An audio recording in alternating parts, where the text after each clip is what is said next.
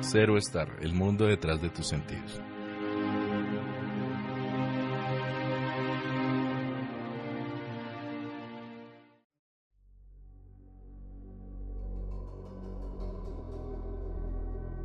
Comencemos desde un momento en nuestras vidas donde lo más preocupante era eliminar al jefe de la zona, donde nuestros primeros pasos se dieron al subir de nivel, o consiguiendo la tabla de skate que más nos gustara.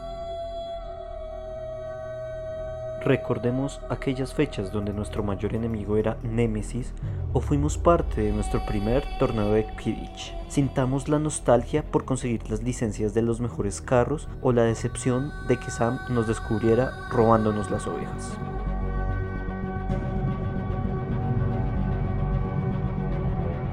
Si ya están conectados a aquellos años de infancia, entonces te invito a ser y estar en este mundo donde tú eres el protagonista y nosotros los locutores de tus sentimientos y pensamientos. Somos ser o estar.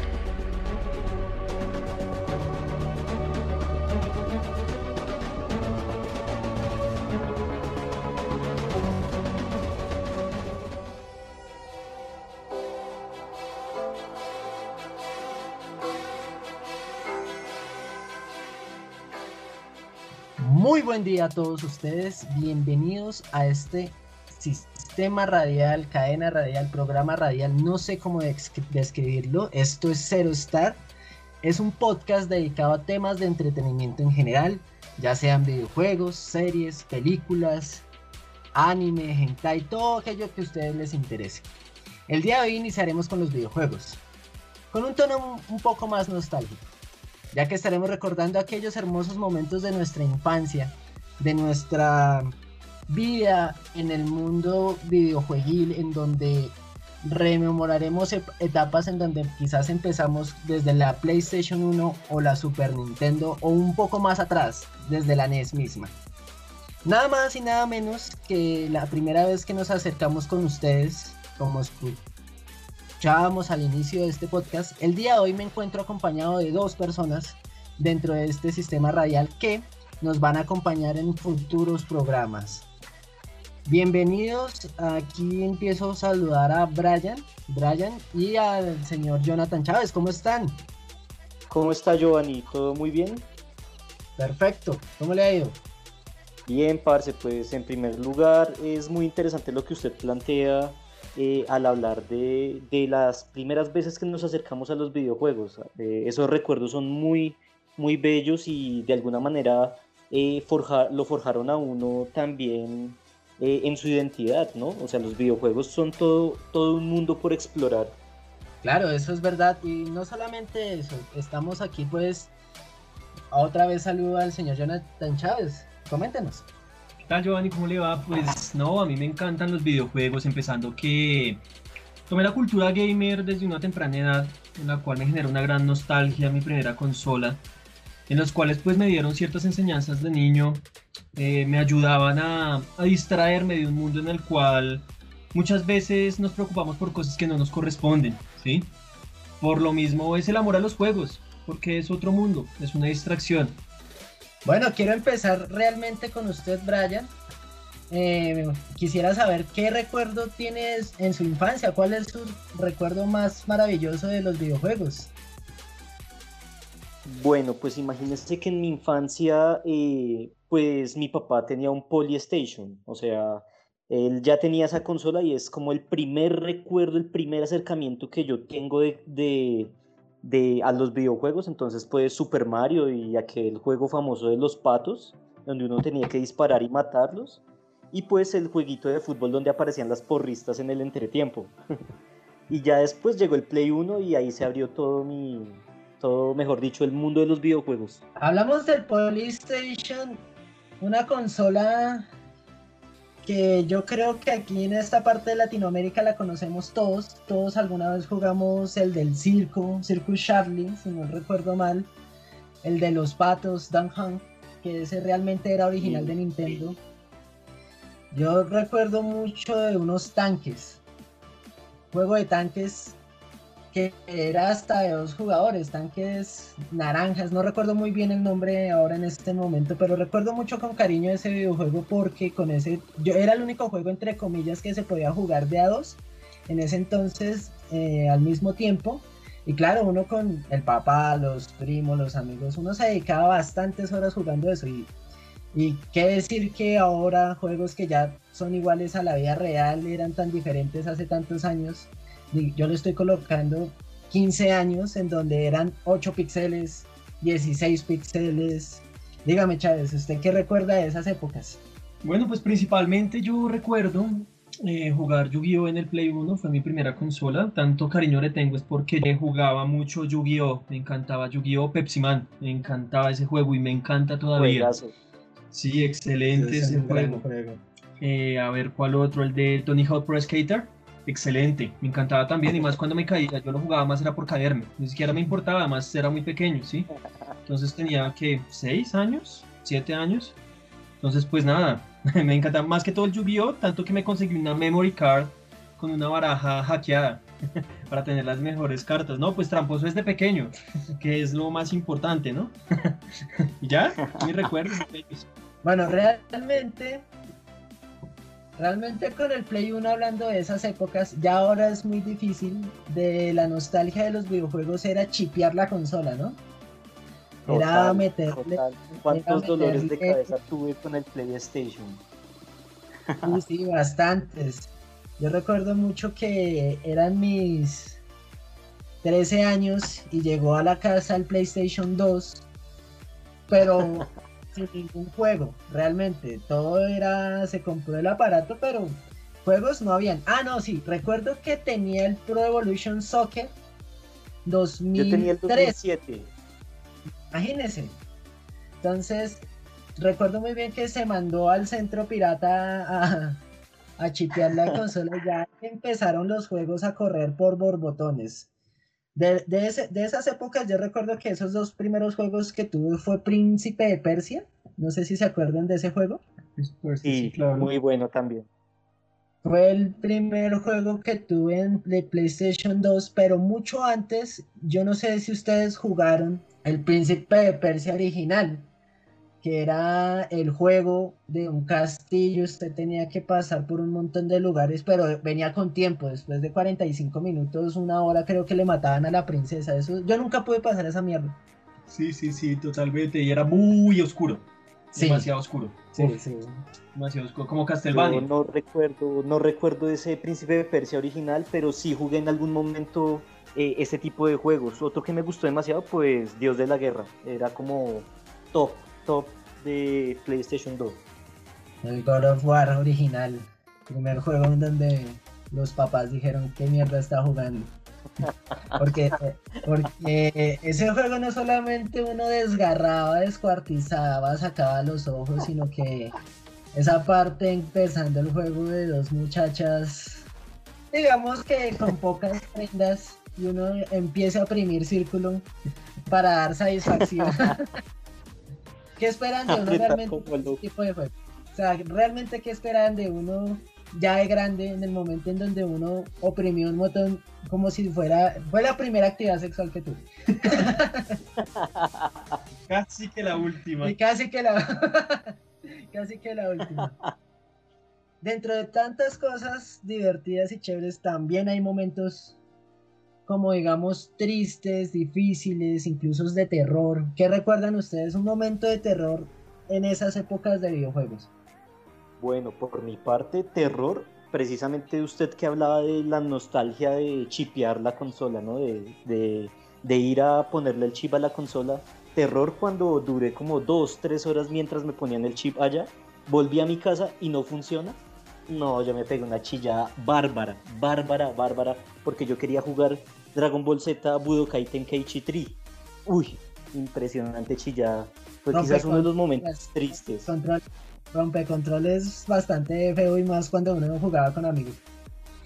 Literalmente, uy no, qué vaina tan horrible. De terror hablando así como que no tanto como juegos de terror, sino de terror. Yo recuerdo mucho una vez con mi Play 1 que lo teníamos encima de un de un mueble y el mueble siempre era alto.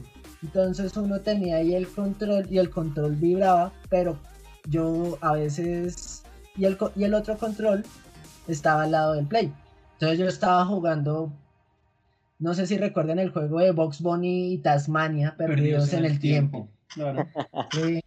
muy bueno ese juego también. Ese juego es de las mejores de PlayStation 1 de, mi casa. Ese o Chip Rider. De los mejores juegos que tuvo Looney Sí, también. Sí, sí, sí. Entonces, el mío fue grande porque eh, yo estaba jugando con mi papá y, fue a hacer una diligencia. Yo me puse huevón a, a jugar y a pegarle a Taz. Y esa vaina vibre, vibre hasta que se cayó el play. De póngale unos 3 metros. 3, 2 metros se cayó ese play. Yo dije, hasta, hasta ahí llegó mi. Primero, mi físico por esa muenda que me iban a dar. y segundo, mi diversión. Ese fue un gran temor que tuve con los videojuegos. Pero ahora en cuestión de terror, de jugar algo que, ¿qué memoria tiene usted, Chávez, de terror? Bueno, mis primeras experiencias de terror fueron Silent Hill. Detestaba el sonido del rayo cuando se acercaban uno de esos monstruos. Las enfermeras las detestaba. También tuve miedo con Resident Evil, los primeros. Porque uno iba caminando y empezaba a sonar como un corazón. Eh, les, les habla el sentimiento de Jonathan de 7 años. y pues nada, al ver que se le una cosa de esas, era, era feo, era muy feo. Otro juego que no sé, no es muy conocido, se llamaba Criaturas. Era de un hombre que tenía vendas en la cara y tenía que ir matando demonios por todo el camino. No, no lo recuerdo. Es poco conocido, pero es un juego de, de, culto entre las, las partes que nos gustan, pues las de miedo, ¿sí? Nada, ese juego daba mucho terror, fue donde vi mi primera teta. Porque tocaba matar a, un monstruo que era como una vieja y estaba en bola. Vi mi primera teta ahí, pero no, no, no, no, no me gustó. no me gustó. Sí, yo juegos nostálgicos. Yo, yo de terror siempre voy a recordar esa, esa maldita escena porque todo el mundo que haya jugado Resident Evil Nemesis recuerda esa maldita escena en donde uno estaba en la estación de policía, subía al segundo piso, hacía algo, creo que entraba a una oficina, cogía los ítems, bajaba y sale ese demonio de mierda de por el por la ventana y empieza uno a correr. Yo hasta mis 20 años tuve la capacidad de pelear con Nemesis, antes no.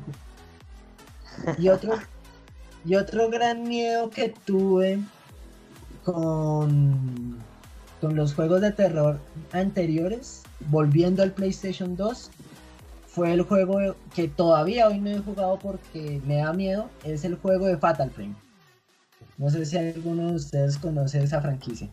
Fatal Frame es no, no, la conozco. No sé si no sé si recuerden de un juego de eh, un juego japonés de la cultura japonesa de una muchacha que entraba a una casa abandonada y le salían espíritus, eh, demonios, y uno los destruía, entre comillas, con, con una cámara. Sí, ya, ya recuerdo cuál es el juego, ¿sí? en el cual, pues, eh, sí daba miedo. Sí, yo digo que eso nunca debe haber sido para niños, ¿no? Igual que los Silent Hill, que los Resident Evil. Pues eso no es para niños, es para personas como nosotros que no nos desapegamos de las consolas pero pues tuvimos el error de jugarlo cuando éramos unos pequeños ingenuos. Duro, duro ese juego. Yo creo que es como el de ahora el Outlast. Yo, yo creería que es más o menos por ese tipo de terror. Terminando de terror, Yo, yo no jugué muchos de terror, pero sí recuerdo más que todo el Resident Evil. Es el que más recuerdo de, de ese género de terror. Claro, fueron, fueron videojuegos, son videojuegos emblema todavía, todavía vive, alguno de todos esos vive uno, que es Resident Evil, que ya va para su octava entrega. Y Silent Hill, quieren reactivar la entrega de, de Silent Hill. ¿Usted de verdad cree que eso va a ser? Yo creo que no. Yo creo muchas cosas estúpidas, creí en ella, entonces creo que puedo creer cualquier cosa. y terminando esta primera parte de nostalgia, vamos a poner una, una sección de curiosidades para todos ustedes de 10 curiosidades acerca de los videojuegos y sobre las consolas de esa época de nostalgia.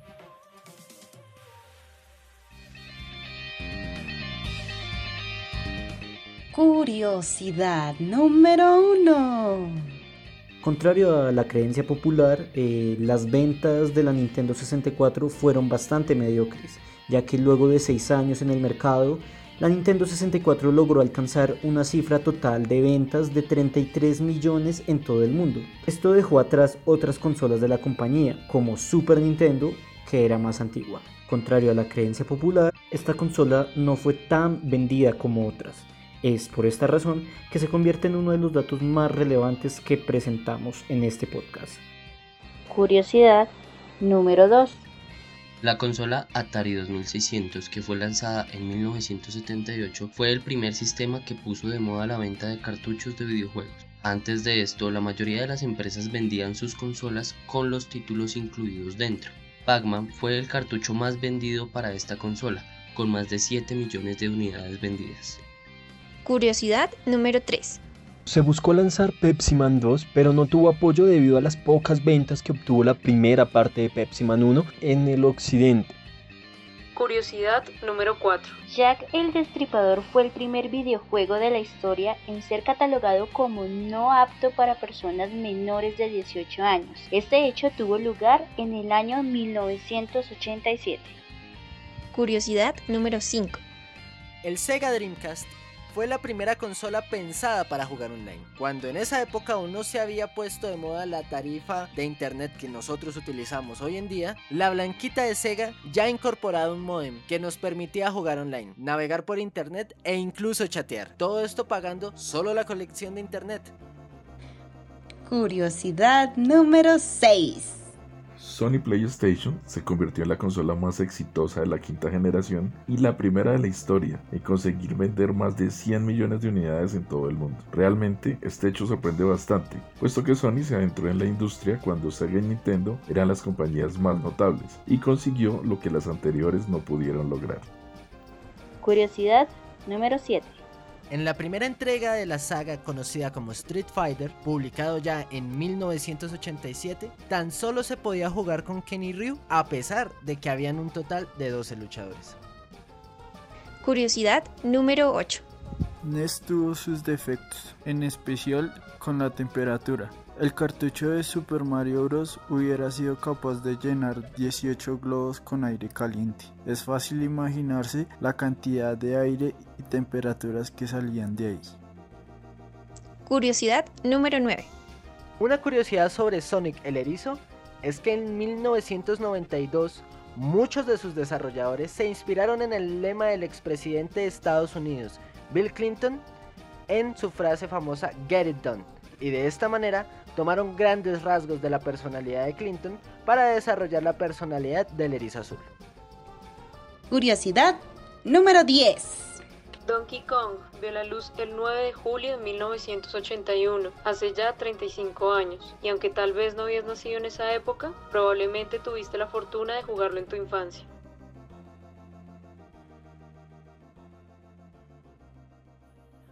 Bueno, y estas fueron las 10 curiosidades acerca de los videojuegos y sobre sus consolas. Yo la verdad, para ser sinceros, no tenía conocimiento de que el Sega Dreamcast fue la primera consola en la que uno podía jugar online. Desconocía ese dato. Yo no, yo había considerado que había sido el PlayStation 2, pero al parecer me equivoqué. ¿Y qué opinan ustedes de, sus, de las curiosidades que escucharon, muchachos? Bueno, pues esa que usted cuenta me parece muy interesante porque, eh, o sea, jugar online en esa época yo creo que debió haber sido todo un hit. o sea, la que usted dio ahí fue como la, una de las que más me impactó. Sin embargo, pues la mía, o sea, de que el Nintendo 64 no haya sido una de las consolas más vendidas en la historia, también me deja sorprendido, pues porque fue una de las más influyentes en, en esa industria. Sin embargo, la Super Nintendo la superó. O sea, entonces eh, Nintendo básicamente con su insignia, Mario, es como la casa de videojuegos como que más, eh, quizás la que más tiene recordación, pero no pensaba que Nintendo 64 fuera la menos vendida.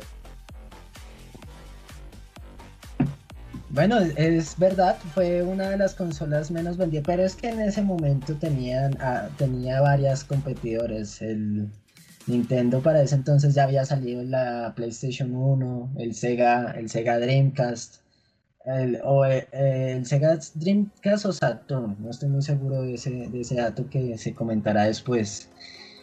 Entonces yo me imagino que era esa pelea de consolas que antes era más más fuerte que ahora, en donde cuando salió llega Crash Bandicoot al edificio de Nintendo y empieza con su megáfono a decir que llegó la nueva mascota, llegó quien les va a bajar las ventas. Yo me imagino que fue todo eso. Y usted, coménteme, Chávez, ¿cuál fue su curiosidad más divertida? Bueno, como les comenté anteriormente, pues de Pepsi Man, que fue un juego que me encantó. Esto es para las feminazis, las personas que les gusta la inclusión y todas esas estupideces que se dicen hoy en día. Eh, no sé si sabían, eh, precisamente es una curiosidad, en el comercial japonés de Pepsi Man, teniendo en cuenta que Pepsi Man es de, Japón, ¿sí? aunque se lanzó en inglés, curiosamente, se dio a conocer eh, la otra parte de Pepsi Man, la parte llamada Pepsi Woman. Realmente pues es muy curioso, son cosas que uno no, no sabía o no se llegaba a imaginar, ya que pues la idea era poder integrarlo para nuestra segunda entrega en el 2004, pero por las pocas ventas que tuvo en Occidente, eh, la desarrolladora quebró en el 2004, pues efectivamente. Entonces pues no tuvimos a Pepsi Woman, eh, nos quedamos con Pepsi Man, otra vez ganamos los, el patriarcado. Y pues nada, esa es la curiosidad y eso es lo que me parece tan interesante. No sé si ustedes sabían algo al respecto. Yo sabía que Pepsi Man se volvió famoso después de mucho tiempo. O sea, realmente Pepsi Man fue un hit para las personas que empezaron a ver los videojuegos como, como juegos retro. Hasta ese punto porque lo jugué en su época cuando salió y la verdad a mí no me gustó. Lo veía muy tonto porque habían grandes juegos como Crash Bandicoot, juegos como ah, Volviendo al Terror, Silent Hill, Resident Evil, o sea, Pepsi Man no daba ni, los primeros pasos para hacer un juego de PlayStation 1. Y volviendo a esa nostalgia tan grande, eh, aquí recordando curiosidades, entre Pac-Man y Tetris, ¿cuál los entretenía más? Mm, pues yo opino que Tetris. Pac-Man sí, pues ahí cosito, una galletita partida que comía cositas, pero Tetris me gustaba era porque yo quería ver todo ordenado y, pues nada, no sé, eh, mi instinto de querer ordenar todo, por eso me gustaba Tetris. No, digamos que yo tenía como una especie de fetiche al comerme a los fantasmas. O sea, Pac-Man era como, me tengo que comer a todos esos fantasmas, así que... Pac-Man, voto por Pac-Man. Curioso. Qué curiosidad. Curiosillo el niño, ¿no? Concluyendo esta gran nostalgia, muchachos, ¿recuerdan cuántas consolas han tenido? Sí, claro. Yo empecé con Play 1, eh, luego tuve un computador donde jugaba cuando se compraba el internet de las tarjetas. Eh, ahí jugaba algo de, comer bacterias, cosas así. Si hay jóvenes, no van a saber qué es esa mierda. Sí, obvio, los, millennials no, no, van a saber qué es eso, igual no me importa. A ver, eh, aparte del computador, después de mucho tiempo, eh, tuve la 360, eh, después tuve otro computador ya gamer y, como último el Play 4. siento que de pronto no es tanto la cantidad, sino cuánto uno logró disfrutar. Digamos en lo personal, mucha gente adora y, ve por Mario, ¿sí? Pero a mí no me gusta. Bueno, me gusta jugar Mario. me gusta más como la sangre, todo ese tipo de cosas. Y pues nada, eh, yo creo que pues, tener pocas consolas, pero tener un gran catálogo era más que suficiente, porque yo creo que todos los que tuvimos Play 1 o Play 2, los que lo tuvieron, hmm, se podía decir que tenía unos 100, 200 juegos, por poquito, ¿no? Todos piratas, obviamente, todos piratas. ¿Quién iba a ser tan marica de comprar un juego original? Y si ofendo a algún marica, pues perdón, pero pues eso es ser marica. Y pues ya, ¿y usted, Carrión, cuántas consolas tuvo? ¿Usted qué le gusta coleccionar? Uy, yo tuve una variedad de colección respecto a todo, aunque jamás tuve una consola de Microsoft, eso sí puedo decirlo. No, no. Tengo una, tengo un amor, una preferencia a PlayStation, pero mi primera consola fue el Super Nintendo. Esa fue la primera consola que yo tuve con el recuerdo que tocaba comprar el adaptador para el televisor, que era un cable y, dos y otros dos cables que se conectaban y Canal 3 a lo loco. Sí. Ya luego de eso... pues... Ah, bueno, perdón, perdón. Ya luego de eso, y gracias por dejarme terminar, compañero. Ya luego de eso, ya luego de eso fue el Play 1, siguió el Play 2, siguió el Play 3. He tenido siempre esa, ese amor al logo y a, la, la empresa como tal. Y luego ya el Play 4. Tuve también el PlayStation Portable 3000. Y, ah, y entre otras consolas, mm, tuve también un Nintendo 10. Uno de los grandes que se vendió cuando ya se gozó mucho de esa consola. Y ya esas fueron mis consolas. Recuerdo mucho, mucho, mucho, mucho fue cuando tuve el PlayStation 3 porque tuve que vender los dos anteriores para tener el nuevo. Entonces ya luego, ya luego volvieron a mí con, una, con la edición de PlayStation Mini y otro PlayStation 2. Y esa fue como mi colección realmente de consolas. No sé usted, Brian. Bueno, pues en mi caso, pues yo no he tenido muchas consolas, pero sí me las he disfrutado un montón, digamos, por mucho tiempo. Bueno, en primer lugar la Polystation, lo que les contaba al inicio. En segundo lugar la PlayStation 1, que me abrió todo un montón, un mundo de juegos, sobre todo fútbol. Yo soy supremamente aficionado al fútbol y evidentemente a los juegos de fútbol. Pero también estuvo Tekken, me acuerdo mucho de Tekken, me acuerdo un juego de Jackie Chan que era súper adictivo eh, en fin, un montón. Ya después eh, la PlayStation 2 eh, pues se compró, evidentemente antes de mandarla a chipear, pues sí tuve dos juegos originales, acá con el perdón de, del compañero. Creo que tuve, tuve bueno, el Pro Evolution Soccer, Pro Evolution Soccer 2007 que tenía de portada a Adriano, el crack brasileño que después se desapareció y eh, tuve el Grand Theft Auto Liberty City Histories, esos los tuve originales. Ya el resto, bueno, God of War, Dragon Ball Z. Y bueno, la PlayStation duró por un montón de tiempo hasta que llegó la Xbox 360 y es la que tengo actualmente. Dentro de todo ese, dentro de toda esta discusión recordando tantos, tantas consolas, tantos videojuegos, ¿consideran ustedes que esa nostalgia durará para siempre?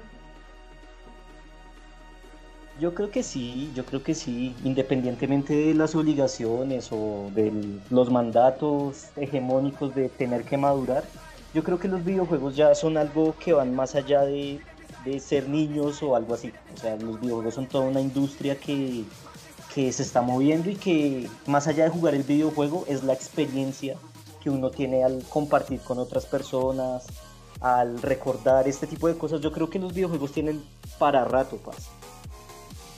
Y bastante, claro, uno un videojuego le puede llevar muchas horas, más horas de lo que es un diplomado. en realidad hay tantos Ya hubiéramos hecho 10. tan complejos que las personas que me dicen a mí que los juegos son para niños son las mismas personas que no saben manejar un mando, ¿sí? Son las mismas personas que que critican pero no saben lo que critican en realidad, ¿sí? Porque es que un juego no se demora 8 o 10 años en desarrollo porque sea únicamente para niños. Tal vez uno de niño lo, lo ve, le gusta, lo juega, pero no lo entiende, ¿sí? Cuando uno está un poco más grande ve el transbordo de, después de lo que es realmente un videojuego, en la situación de inmersión a la que lo atrapa uno y las formas en las que lo pone uno a reflexionar y aprender sobre la vida. Por lo mismo, yo creo que uno nunca va a olvidar esta nostalgia de los videojuegos, porque siempre hay un juego que nos marca, ¿sí? Sea de las anteriores generaciones, de las actuales, o sea un juego que vaya a salir, siempre nos va a marcar algún juego. Y no porque haya sido el de las mejores gráficas, sino porque ha sido el que nos dejó una enseñanza, ¿sí? En los juegos aprendemos a lo que es ser buenas personas, a tener valores, principios, amistades y valorar el simple hecho de tener un compañero virtual. A veces algunas personas nos hacen mejores personas y valorar hasta lo que tenemos de forma virtual. Entonces como una pequeña reflexión que nos generan los juegos. Por ejemplo, ¿usted qué opina, señor Joan?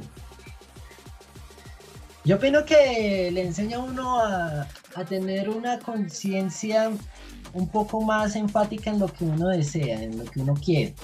Los videojuegos, aparte digamos de series, de películas, lo, inmersan a uno en el contexto de que usted está viendo qué le pasa al personaje. Mientras que los videojuegos siempre, usted siempre va a ser el personaje, a pesar de que dentro de la historia como tal usted sea un personaje secundario, usted siempre va a ser parte de la historia.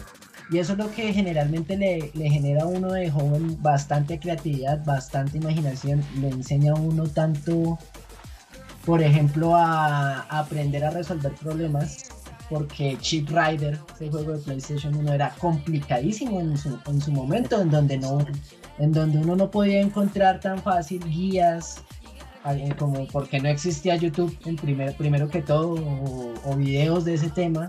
Entonces, esa, esa, esa generación en donde nos criamos en cuestión de resolver problemas, aprender y vivir y gozar el momento en el que uno por fin atrapó la oveja, no, eso es, eso es algo que siempre uno lo va a llevar en el alma. O sea, jamás, jamás de todos los jamases, uno va a perder como esa nostalgia de que yo lo logré, yo lo, yo, yo fui capaz de, o yo lo tuve. Simplemente eso. Totalmente, comparto todo lo que ustedes dicen porque eh, eh, las narrativas de los videojuegos, o sea, tienen esa, esa particularidad, la inmersión, ¿no? Entonces, eh, el, el, hecho de uno ser parte de la historia, creo que le enseña a uno muchas cosas, además de que uno aprende, ¿por qué no?, de historia, de cultura, cultura general, eh, países, banderas, en el caso de los equipos de fútbol, etcétera. Son muchos aprendizajes en, de forma muy didáctica, así que está excelente el tema de los videojuegos. Sí, claro, y más que no, no es solo, como hablábamos anteriormente, el videojuego es lo que nos ha dejado el mismo. Y pues ya para concluir. Para concluir realmente esta gran y amena charla, concluyo que realmente no tengo nada que concluir, todo, todo ya se concluyó, pero a todas las personas que nos escucharon realmente, yo disfruto mucho de los videojuegos y espero que quienes estén escuchando esto lo disfruten también, así como mis dos compañeros, si se sienten intrigados, si se sienten, si se, si, si se sienten como en la comunidad del gamer y quieren compartir con nosotros. Recuerden que nuestras redes sociales son arroba, en Instagram es Zero Star Connect Conectado. Cero Star Conectado, al igual que Facebook, y el Twitter es Cero Star Connect. Ahí vamos a publicar todo lo que nosotros pensamos. Ya ven aquí que aquí no hay trabas, aquí nos van a censurar demasiado, pero es, esto es lo importante de Cero Star. O sea, estamos y somos parte de algo y no nos venimos con estupideces de de censura y de nada, aquí pensamos lo que pensamos, aquí realmente nos dirigimos a, una, a, un público adulto que le gusta este tema de videojuegos, a un público joven que realmente no se andar con huevonadas de que me dijo, no, no sé, me dijo manco.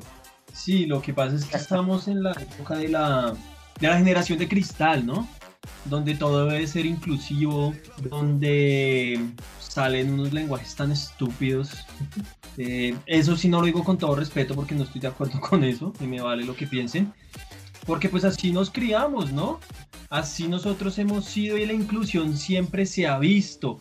Una chica gamer sabe que las mejores son las mujeres en los videojuegos, ¿sí? Entonces la inclusión siempre ha existido. Si nos van a censurar muchas cosas, pues adelante. La censura no es un limitante. Porque quien es censurado es porque dice una realidad, ¿sí? Entonces, pues por lo mismo, eh, estamos en, en, el desarrollo de que todas las personas a las que les guste hablar, sin lo que son tapujos, les guste saber las cosas como son, no solo de videojuegos, sino como ustedes van a poder ver en nuestras redes sociales, tenemos videojuegos, de cine, de entretenimiento, en general, queremos hablar de absolutamente todos los temas e interactuar con las personas que nos escuchen. Si tú eres una de esas personas que nos estás escuchando y quieres que hablemos de algo que te gusta a ti, podemos hacer un programa si es lo que te gusta a ti. Lo importante es compartir con ustedes, porque esto es Cero Estar. Muchísimas gracias a todos. Nuevamente reitero el hecho de que este programa es para ustedes, como dijo mi compañero, como yo lo dije hace poco. Muchísimas gracias Jonathan Bryan por haberme acompañado el día de hoy aquí. Y bienvenidos todos sean ustedes a Cero Estar.